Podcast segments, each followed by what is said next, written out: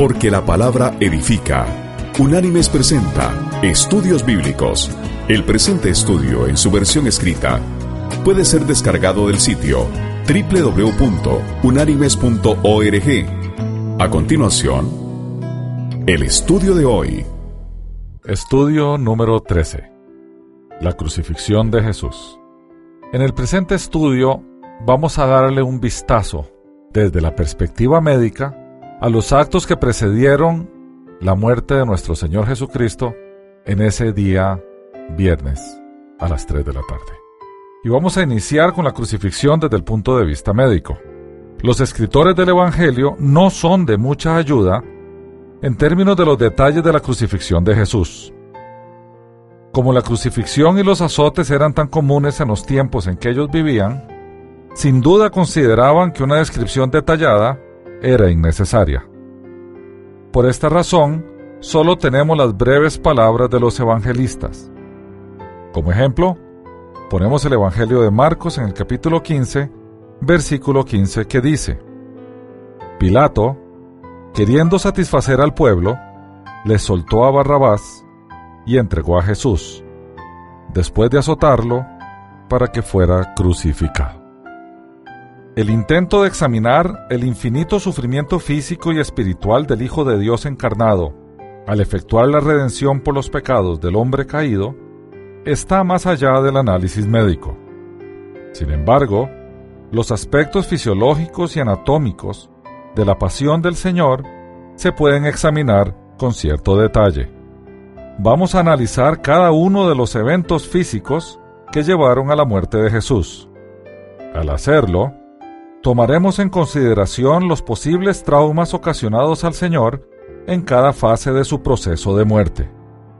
También analizaremos algunos hechos que se han dado por ciertos a lo largo de la historia, pero que, desde la perspectiva de la evidencia, no son válidos.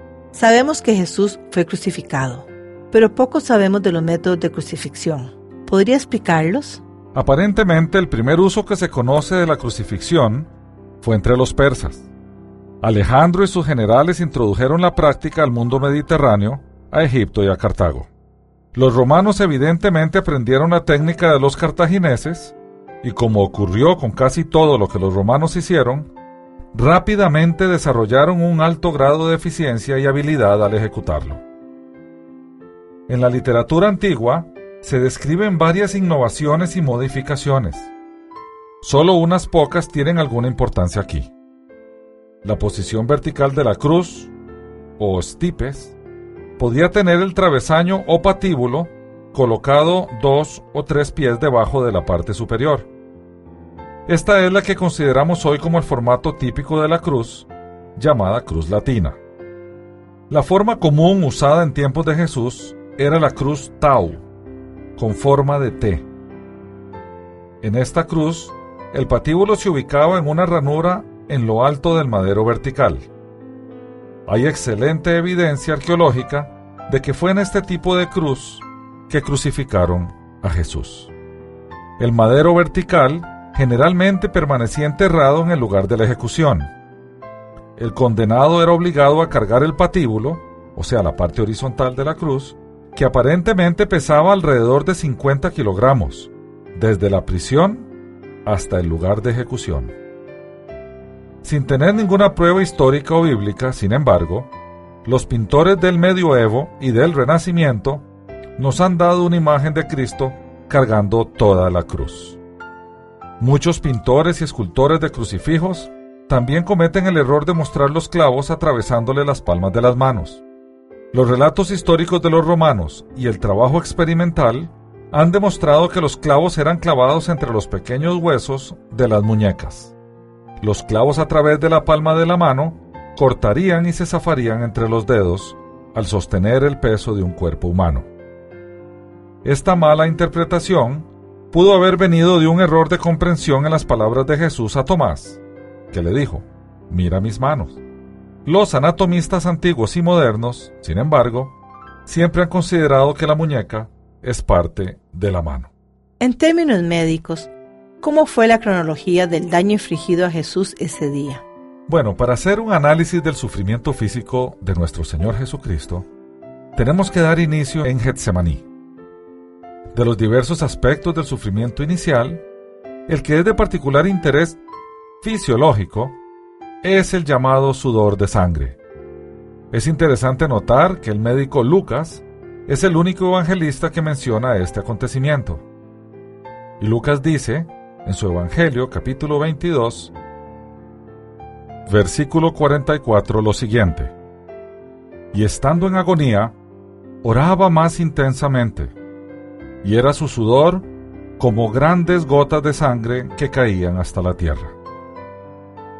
Aunque es muy raro, el fenómeno de la hematridosis, o sudor de sangre, está bien documentado. Bajo una gran tensión emocional, los frágiles capilares de las glándulas sudoríparas se rompen mezclándose así el sudor con la sangre.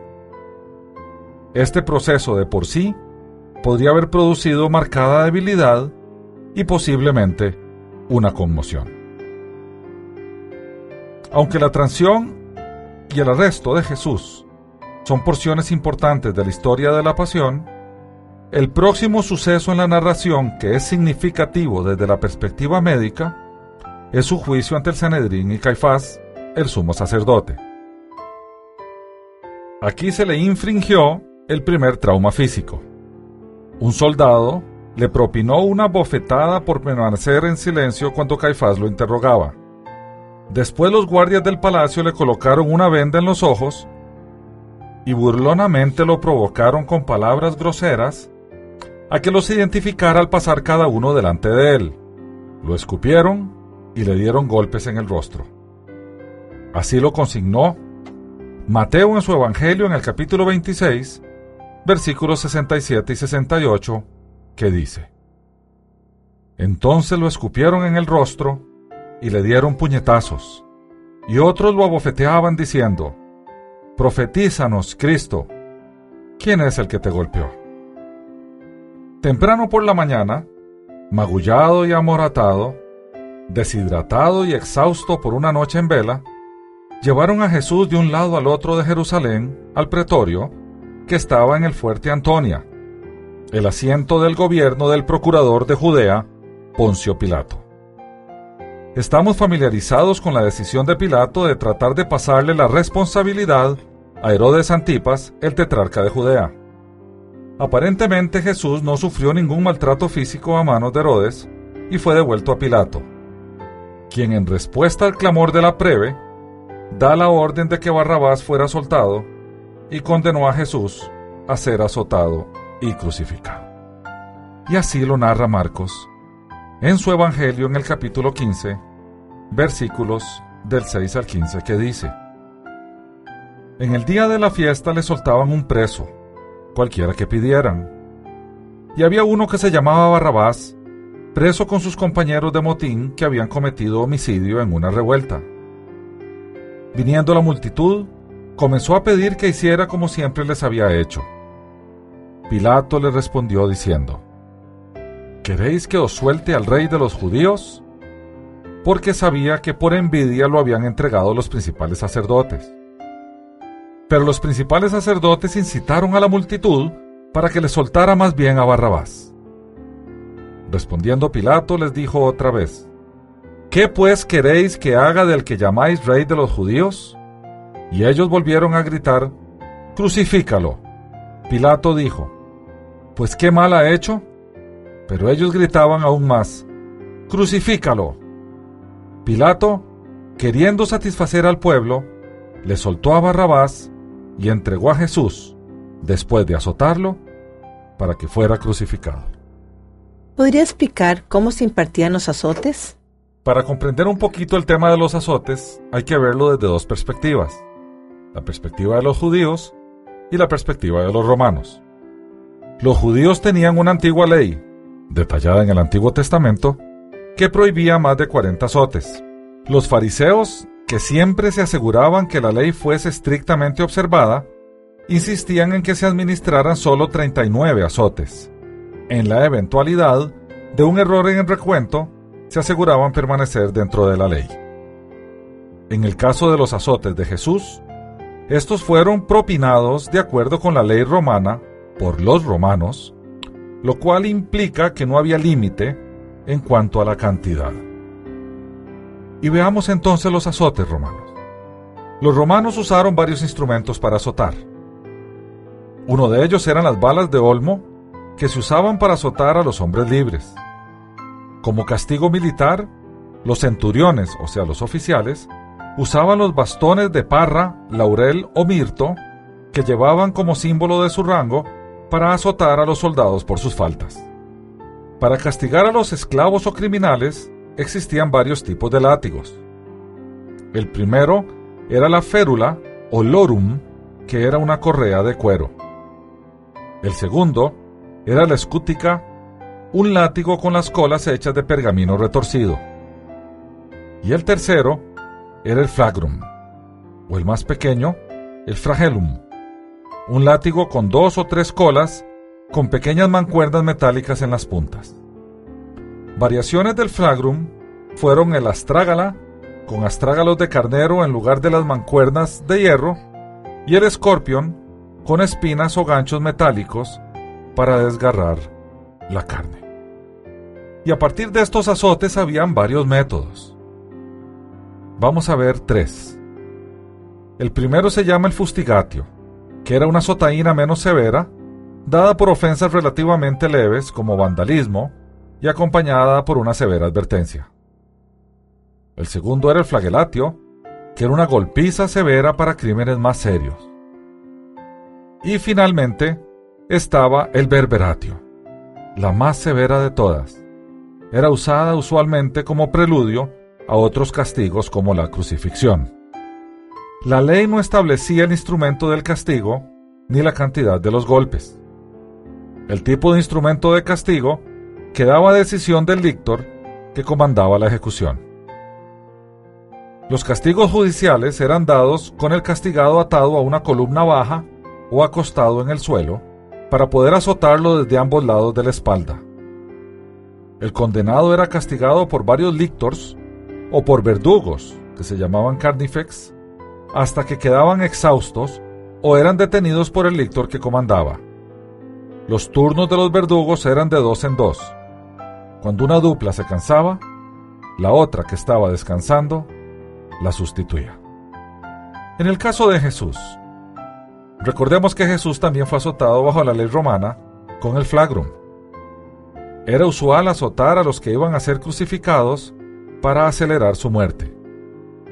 En el caso de Jesús, los azotes probablemente fueron el último recurso de Poncio Pilato para evitar la crucifixión, así que fue probablemente condenado a un berberatio.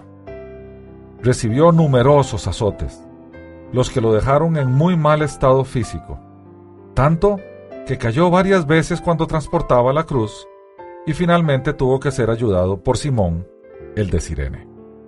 Al principio las lonjas con peso adicional solo le cortaban la piel. Luego, al continuar los golpes, cortaban más profundamente dentro del tejido subcutáneo, produciendo primero una herida sangrante de los capilares y venas de la piel, y finalmente la sangre brotaba abundantemente de arterias de las capas musculares más profundas. Las bolitas de plomo o los pedazos de hueso o los ganchos de metal, independientemente de lo que fue utilizado, primero le produjeron grandes y profundos hematomas o marcas que con los siguientes azotes se abrieron. Finalmente la piel de la espalda colgaba en largas lonjas y toda el área era una masa irreconocible de tejido desgarrado que sangraba. Cuando el centurión que estaba a cargo determinaba que el prisionero estaba casi muerto, detenía los azotes. Acto seguido, el desfalleciente Jesús fue desatado y dejado caer como un fardo en el empedrado mojado con su propia sangre. Los soldados vinieron a este judío provinciano que pretendía ser rey como un reír. Le arrojaron un manto sobre los hombros y le pusieron una vara en la mano por cetro. Aún necesitaban una corona para hacer su parodia completa. Utilizaron ramitas flexibles llenas de largas espinas y las trenzaron formando una tosca corona. La colocaron a presión en su cuero cabelludo y nuevamente sangró abundantemente cuando las púas perforaron el propio tejido vascular. Después de burlarse de él y abofetearle, los soldados le arrebataron la vara de la mano y le golpearon en la cabeza, incrustando las púas más profundamente en su cuero cabelludo. Finalmente se cansaron de su diversión sádica y le quitaron con violencia el manto de la espalda. El manto ya se había adherido a los coágulos de sangre y al suero de las heridas, y al ser quitado, como cuando un vendaje quirúrgico se quita al descuido, le causó un dolor insoportable y las heridas comenzaron a sangrar otra vez. Y leemos cómo Mateo narra este episodio en el capítulo 27 de su Evangelio, versículos del 27 al 31, que dice, Entonces los soldados del gobernador llevaron a Jesús al pretorio y reunieron alrededor de él a toda la compañía. Lo desnudaron y le echaron encima un manto escarlata, pusieron sobre su cabeza una corona tejida de espinas y una caña en su mano derecha, e hincando la rodilla delante de él, se burlaban diciendo, Salve, rey de los judíos. Le escupían y tomando la caña lo golpeaban en la cabeza. Después de haberse burlado de él, le quitaron el manto, le pusieron sus vestidos y lo llevaron para crucificarle. Bien, vamos a ver qué pasó en el camino al Gólgota donde Jesús iba a ser crucificado. El pesado patíbulo de la cruz fue atado sobre sus hombros. La procesión del condenado Cristo, dos malhechores y el piquete de ejecución de soldados romanos encabezados por un centurión, comenzó su lenta marcha por la ruta que hoy conocemos como la Vía Dolorosa. A pesar de los esfuerzos de Jesús para caminar erguido, el peso del madero junto con el espasmo producido por la pérdida de sangre era demasiado. Tropezó y cayó, clavándosele el tosco madero en la piel lacerada y músculos del hombro. Trató de levantarse, pero los músculos humanos habían sido llevados más allá de su tolerancia. El centurión, ansioso de proseguir con la crucifixión, eligió a un fornido africano del norte que miraba, Simón de Sirene, para llevar la cruz. Jesús seguía sangrando y transpirando el frío y pegajoso sudor del espasmo. La marcha de unos 600 metros, desde el fuerte Antonia al Gólgota, fue finalmente completada y el prisionero volvió a ser desnudado, excepto por el taparrabo que se le permitía a los judíos. Y continuamos leyendo del Evangelio de Mateo que nos narra este episodio, siempre en el capítulo 27, pero en esta ocasión de los versículos 32 al 34, que dice, Al salir hallaron a un hombre de Sirene que se llamaba Simón. A este obligaron a que se llevara la cruz. Cuando llegaron a un lugar llamado Gólgota, que significa lugar de la calavera, le dieron a beber vinagre mezclado con hiel. Pero después de haberlo probado, no quiso beberlo. Y el apóstol Juan en su Evangelio nos amplía un poquito esto en el capítulo 17, versículo 17, que dice, Él, cargando su cruz, salió al lugar llamado de la calavera, en hebreo, Gólgota. ¿Cómo fue el momento de la crucifixión? Bueno, allí mismo a Jesús se le ofreció vino mezclado con mirra, una suave mezcla analgésica para aliviar el dolor. Él rehusó la bebida. A Simón se le ordenó dejar el patíbulo en el suelo y derribaron a Jesús de espaldas con sus hombros contra la viga. El legionario le palpó la hendidura por delante de la muñeca y perforó con un pesado clavo cuadrado de hierro forjado, clavándolo en la madera. Se pasó rápidamente al otro lado y repitió la operación, cuidando de no extender demasiado el brazo, permitiéndole cierta flexión y movimiento. El patíbulo era luego alzado y calzado al tope del madero vertical, y el título donde se leía Jesús de Nazaret, Rey de los Judíos, fue clavado en su lugar. El pie izquierdo era presionado hacia atrás contra el derecho. Con ambos pies extendidos, con los pies hacia abajo, se clavaba un clavo a través de ambos arcos, dejando las rodillas flexionadas moderadamente. La víctima estaba ahora crucificada. Cuando Jesús lentamente se deslizó hacia abajo hasta colgar, con el mayor peso depositado en los clavos de las muñecas, un dolor ardiente agudísimo se disparó a lo largo de los dedos y hacia arriba por los brazos hasta explotar en el cerebro. Los clavos de las muñecas presionaban los nervios medios, que son fibras nerviosas troncales que atraviesan el centro de la muñeca y de la mano. Al empujarse hacia arriba para evitar este tormento por estiramiento, colocaba todo su peso sobre el clavo que atravesaba los pies. Nuevamente se producía una agonía de dolor ardiente al desgarrar el clavo los nervios entre los huesos metatársicos de los pies. A este punto se producía otro fenómeno. Al fatigársele los brazos, grandes oleadas de calambres le pasaban por los músculos, engarrotándolos en profundo dolor punzante que no cedía. Con estos calambres se producía la incapacidad de impulsarse hacia arriba. Al colgar de los brazos los músculos pectorales, o sea, los grandes músculos del pecho, se paralizaban y los músculos intercostales, pequeños músculos entre las costillas, no podían actuar. Se podía inhalar aire a los pulmones, pero no se podía exhalar. Jesús luchaba por elevarse para tener al menos un pequeño respiro. Finalmente el nivel de dióxido de carbono de los pulmones y del torrente sanguíneo aumentaba y los calambres se atenuaban parcialmente. Sufrió horas de dolor ilimitado, ciclos de calambre que producían desgarradoras torceduras, asfixia parcial intermitente y dolor ardiente al desgarrarse el tejido de su espalda lacerada debido a su movimiento hacia arriba y hacia abajo contra el rugoso madero de la cruz. Después empezó otra agonía.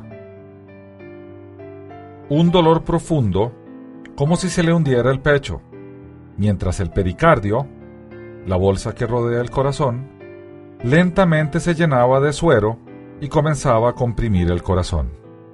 La profecía del Salmo 22 se estaba cumpliendo. Vamos a leer del Salmo 22 el versículo 14.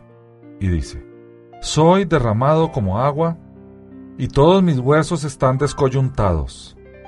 Mi corazón es como cera, se derrite en medio de mis vísceras. ¿Podríamos analizar las palabras que dijo Jesús mientras estaba en la cruz? Por supuesto. En forma espasmódica, Jesús podía elevarse hacia arriba para exhalar e inhalar oxígeno vivificante. Fue sin duda en estas ocasiones que pronunció las famosísimas siete breves oraciones que fueron registradas. La primera, mirando a los soldados romanos, jugándose su manto de una sola pieza a los dados, él dijo, y así lo registra Lucas en su Evangelio, en el capítulo 23, versículo 24, que dice, Jesús decía, Padre, perdónalos, porque no saben lo que hacen. Y repartieron entre sí sus vestidos, echando suertes constituye esta palabra la culminación de la doctrina evangélica sobre el amor y el perdón, y pronto fue practicada por los cristianos, como en el caso de Esteban, que está registrado en el libro de los Hechos de los Apóstoles, capítulo 7, versículo 60. Es coherente con la doctrina de Cristo sobre el amor a los enemigos, que nos enseñó en el Sermón del Monte, registrado en el Evangelio de Mateo, capítulo 5, versículo 44 también con la oración del Padre Nuestro, también registrada en el Sermón del Monte, en el Evangelio de Mateo capítulo 6, versículos del 9 al 13, y con su propia conducta durante la pasión, tal y como leímos antes.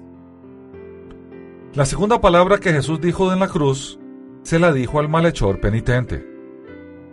Y volvemos a leer del Evangelio de Lucas capítulo 23, versículo 43 que dice, entonces Jesús le dijo, De cierto te digo que hoy estarás conmigo en el paraíso. Esta es la respuesta de Cristo a la súplica, Acuérdate de mí cuando vengas en tu reino, del ladrón arrepentido. Este ladrón que evidentemente puso su confianza en Jesús, a pesar de ver en Cristo una imagen deteriorada por el maltrato, las heridas y la sangre coagulada en todo su cuerpo, dándole una imagen grotesca más que una imagen de alguien en quien poder confiar. Mucho menos tenía Jesús una imagen de poder, divinidad o realeza. Y sin embargo él pudo distinguir, en medio de esos elementos, al Rey, al Salvador ya casi resucitado. La respuesta de Jesús es pronta. Le dice al ladrón que confíe, que lo llevará al paraíso. Es la muestra de amor donde no se hace reclamo alguno de su vida pasada. Es la aceptación total con toda su integridad de la persona, porque Dios ama tal y como es el pecador, con todos los defectos y cualidades. Solo espera de nosotros la acción del buen ladrón de poner su confianza en el Señor. Bien, la tercera palabra dicha en la cruz por nuestro Señor fue mirando a María su madre que le dijo, y eso lo registra Juan en su Evangelio, en el capítulo 19, versículo 26, que dice, Cuando vio Jesús a su madre y al discípulo a quien él amaba, que estaba presente, dijo a su madre, Mujer, he ahí tu hijo. Y luego vuelto hacia el aterrorizado adolescente Juan, traspasado de dolor, el amado apóstol Juan dijo, después dijo al discípulo, He ahí tu madre. Y desde aquella hora el discípulo la recibió en su casa. Cristo entregó el cuidado de su madre al discípulo amado. El pequeño Juan, que para entonces podría tener 15, 16 o tal vez 17 años, cumpliendo un deber elemental, porque Juan era seguidor de Jesús. A Juan, él encomendó a su anciana madre, que permaneció con él muchísimos años, acompañándolo a la ciudad donde finalmente ambos murieron y fueron sepultados. La Éfeso, de aquel tiempo que se llamaba la provincia de Asia y que hoy está en la parte sur de Turquía. La cuarta palabra que el Señor pronunció desde la cruz es el comienzo del Salmo 22. Y leemos del Evangelio de Mateo, capítulo 27, versículo 46, que dice, Cerca de la hora novena, Jesús clamó a gran voz diciendo, Elí, Elí, lama sabactani, que significa, Dios mío, Dios mío, ¿por qué me has desamparado? Esta es una oración tomada del Salmo 22, que probablemente recitó completo y en arameo. Elí, Elí, lama sabactani es en arameo, lo cual explica la confusión de los presentes que creyeron ver en esta súplica una llamada de auxilio a Elías. Esto es un acto de profunda soledad y sentido de alejamiento de su Padre. Esta palabra pronunciada por el Dios crucificado es, más que un reproche hacia su Dios, la oración del justo que sufre y espera en Dios. Jesús, en lugar de despertar y olvidarse de Dios, clama al Padre, pues confía en que Él lo escucha pero Dios no responde, porque ha identificado a su Hijo con el pecado por amor a nosotros, y éste debe morir. Jesús colgado en la cruz es rechazado ahora por el cielo y por la tierra, porque el pecado no tiene lugar. Fue en esa cruz donde se revela la justicia divina y es castigado el pecado del ser humano. En la misma cruz, en el mismo acto, se revela el amor puro de Dios, que teniendo que desatar su ira, o sea, la respuesta de su santidad ante la presencia del pecado, sobre un ser humano, Él escogió, Él eligió hacerse humano y descargar esa ira sobre sí mismo. De esta manera, su justicia estaba satisfecha y su amor por el pecador se estaba realizando. Amor y justicia se fundieron en la cruz. Bien, la quinta palabra, poco antes de morir, la pronunció Jesús y se registró en el Evangelio de Juan, capítulo 19, versículo 28, que dice, Después de esto, sabiendo Jesús que ya todo estaba consumado, dijo para que la escritura se cumpliera, Tengo sed. Es la expresión de una ansia de Cristo en la cruz. Se trata, en primer término, de la sed fisiológica, uno de los mayores tormentos de los crucificados. La palabra está tomada del Salmo 69, versículo 21, que dice, Me pusieron además hiel por comida, y en mi sed me dieron a beber vinagre. Tomemos en cuenta que este salmo fue escrito casi 900 años antes del momento de la crucifixión de Cristo.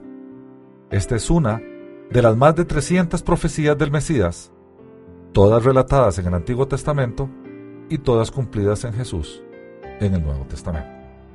Bien, la sexta palabra que Jesús pronuncia es cuando Él muere.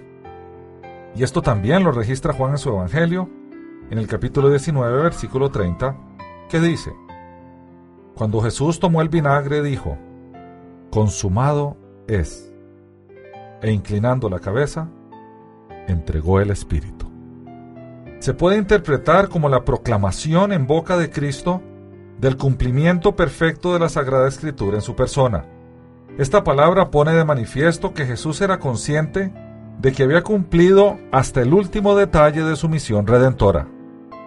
Es el broche de oro que corona el programa de su vida, cumplir la escritura haciendo siempre la voluntad del Padre.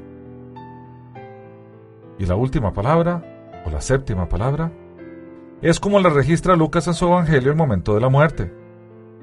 Lucas así lo dice en el capítulo 23, versículo 46. Entonces Jesús, clamando a gran voz, dijo, Padre, en tus manos encomiendo mi espíritu. Y habiendo dicho esto, expiró. Esta palabra expresa el sacrificio de la propia vida que Jesús pone a disposición del Padre. El justo atormentado confía su vida al Dios bondadoso y fiel. En Cristo todo se había cumplido, solo quedaba morir, lo que acepta con agrado y libremente. Esteban, uno de los mártires cristianos, imitó a Cristo en la primera palabra y lo hizo también en esta última, encomendando su espíritu en el Señor Jesús. Esto quedó registrado en el libro de los Hechos de los Apóstoles capítulo 7, versículo 59. ¿Podría detallar el momento de su muerte? Sí, claro. Todos estamos familiarizados con los detalles finales de la ejecución de Jesús. Para que no se profanase el sábado, los judíos solicitaron que se diera fin a los condenados y fueran sacados de las cruces. El método común de terminar una crucifixión era por crurifragio. Cruris quiere decir piernas y fragere que quiere decir romper, o sea, la fractura de los huesos de las piernas. Esto le impedía a la víctima empujarse hacia arriba y la tensión de los músculos del pecho no se podía aliviar. La asfixia sobrevenía con rapidez. Las piernas de los dos malhechores fueron fracturadas, pero cuando los soldados se acercaron a Jesús, vieron que esto era innecesario. Así narraron los evangelistas el momento de su muerte. Leemos del Evangelio de Mateo, capítulo 27, versículos del 50 hasta el 56 que dice, Pero Jesús, habiendo otra vez clamado a gran voz, entregó el Espíritu. Entonces el velo del templo se rasgó en dos, de arriba abajo. La tierra tembló, las rocas se partieron, los sepulcros se abrieron y muchos cuerpos de santos que habían dormido se levantaron, y después que Él resucitó, salieron de los sepulcros, entraron en la santa ciudad y aparecieron a muchos. El centurión y los que estaban con él custodiando a Jesús, al ver el terremoto y las cosas que habían sido hechas, llenos de miedo dijeron, verdaderamente este era hijo de Dios. Estaban allí muchas mujeres mirando de lejos, las cuales habían seguido a Jesús desde Galilea sirviéndolo. Entre ellas estaban María Magdalena, María la madre de Jacobo y de José, la madre de los hijos de Zebedeo.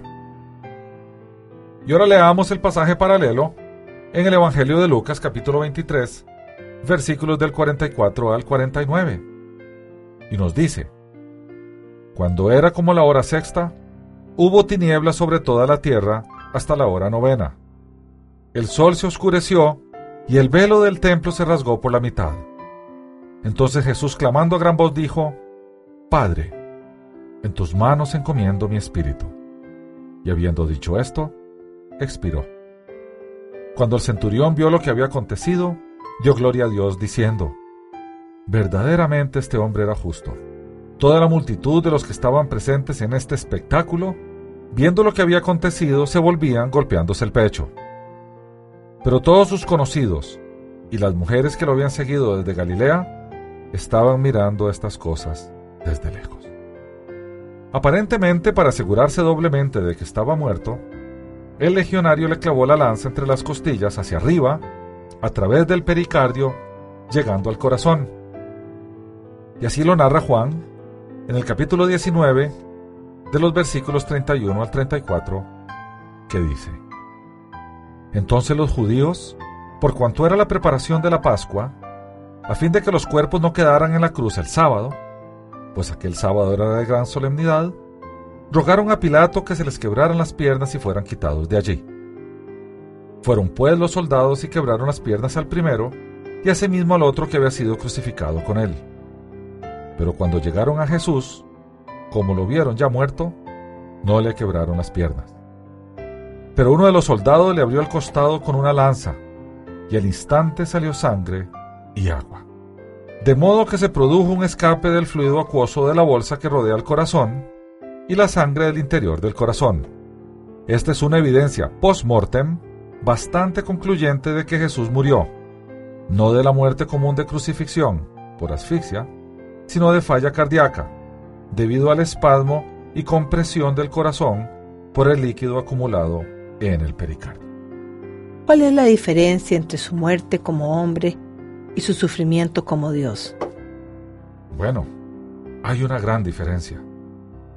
El tormento y muerte como hombre lo vivió y como Dios vivió la oscuridad, la mugre, el lodo de nuestro pecado.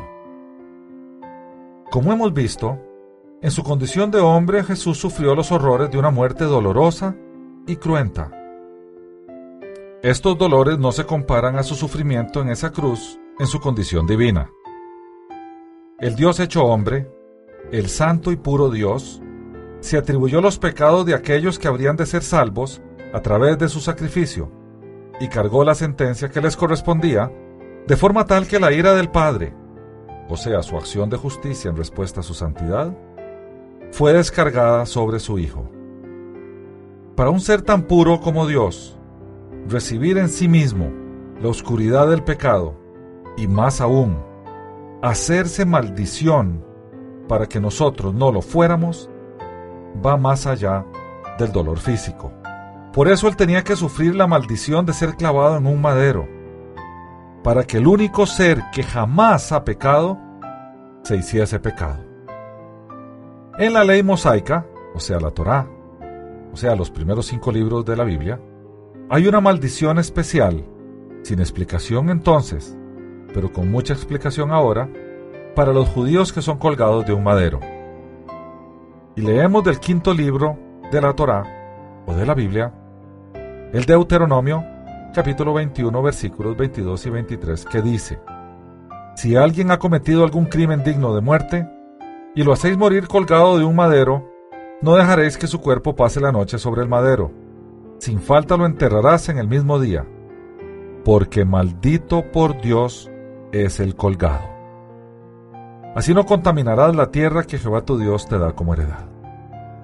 Y Pablo lo explica muy bien en la carta enviada a los cristianos en Galacia, en el capítulo 3, versículos 13 y 14, que dice, Cristo nos redimió de la maldición de la ley, haciéndose maldición por nosotros, pues está escrito, maldito todo el que es colgado de un madero, para que en Cristo Jesús la bendición de Abraham alcanzara a los gentiles, a fin de que por la fe recibiéramos la proveza del Espíritu. Lo más grande de este Dios hombre, Jesús, es que siendo Dios, se hizo hombre, y como hombre, sufrió los horrores de esa muerte tormentosa, y como Dios, sufrió la maldición y castigo que le correspondía a todos los pecadores que él redimió.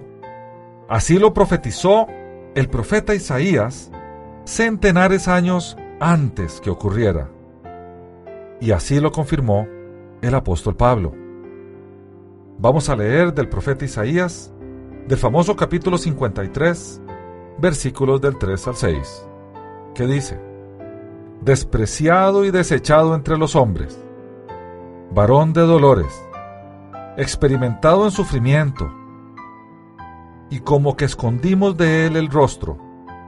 Fue menospreciado y no lo estimamos. Ciertamente llevó él nuestras enfermedades y sufrió nuestros dolores. Pero nosotros lo tuvimos por azotado, como herido y afligido por Dios. Mas él fue herido por nuestras rebeliones, molido por nuestros pecados. Por darnos la paz, cayó sobre él el castigo, y por sus llagas fuimos nosotros curados. Todos nosotros nos descarriamos como ovejas, cada cual se apartó por su camino, mas Jehová cargó en él el pecado de todos nosotros.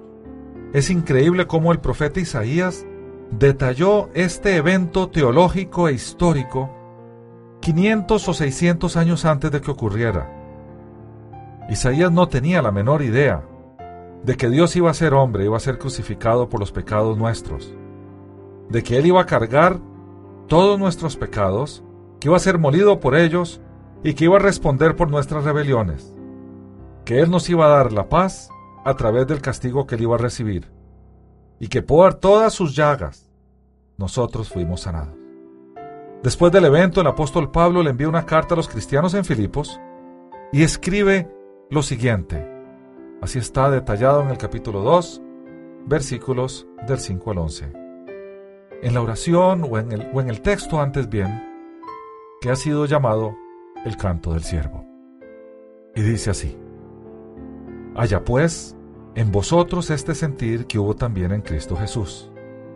Él, siendo en forma de Dios, no estimó el ser igual a Dios como cosa que aferrarse, sino que se despojó a sí mismo tomó la forma de siervo y se hizo semejante a los hombres.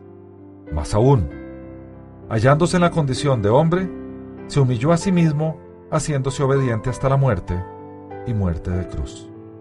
Por eso Dios también lo exaltó sobre todas las cosas y le dio un nombre que es sobre todo nombre, para que en el nombre de Jesús se doble toda rodilla de los que están en los cielos, en la tierra y debajo de la tierra y toda lengua confiese que Jesucristo es el Señor, para gloria de Dios Padre. ¿Y la historia termina allí o continúa? Gracias a Dios continúa. En estos hechos, hemos dado un vistazo a la maldad que el hombre puede exhibir contra su prójimo y hacia Dios. Esta es una horrible visión y probablemente nos deje desanimados y deprimidos. Pero la crucifixión no fue el fin de la historia cuán agradecidos podemos estar de que la historia tiene continuidad. Podemos darle un vistazo a la infinita misericordia de Dios para con el hombre a través del regalo de la redención, el milagro de la resurrección de Jesús y la expectativa de que así como hubo una mañana de domingo de Pascua, así habrá una mañana de resurrección y gozo eterno para nosotros. Gracias sean dadas a Jesucristo, Señor nuestro y a nosotros nos toca decir como el apóstol Pedro, que escribió en su primera carta en el capítulo 1, versículo 3 lo siguiente. Bendito el Dios y Padre de nuestro Señor Jesucristo, que según su gran misericordia nos hizo renacer para una esperanza viva por la resurrección de Jesucristo de los muertos. Y Pablo le dijo a los cristianos en Tesalónica en su primera carta capítulo 4, versículo 14 lo siguiente. Si creemos que Jesús murió y resucitó, así también traerá Dios con Jesús a los que durmieron en él. Hasta aquí el estudio de hoy. Este estudio ha sido basado parcialmente en el libro Evidencia que exige un veredicto del Dr. Josh McDowell, editado por Editorial Vida en el año 1982, y en un artículo publicado en Internet del Dr. Truman Davis. Las citas de las Escrituras son tomadas de la Biblia Reina Valera, revisión 1995. Unánimes presentó Estudios Bíblicos, porque lámpara a mis pies es tu palabra y lumbrera en mi camino. Que Dios te bendiga.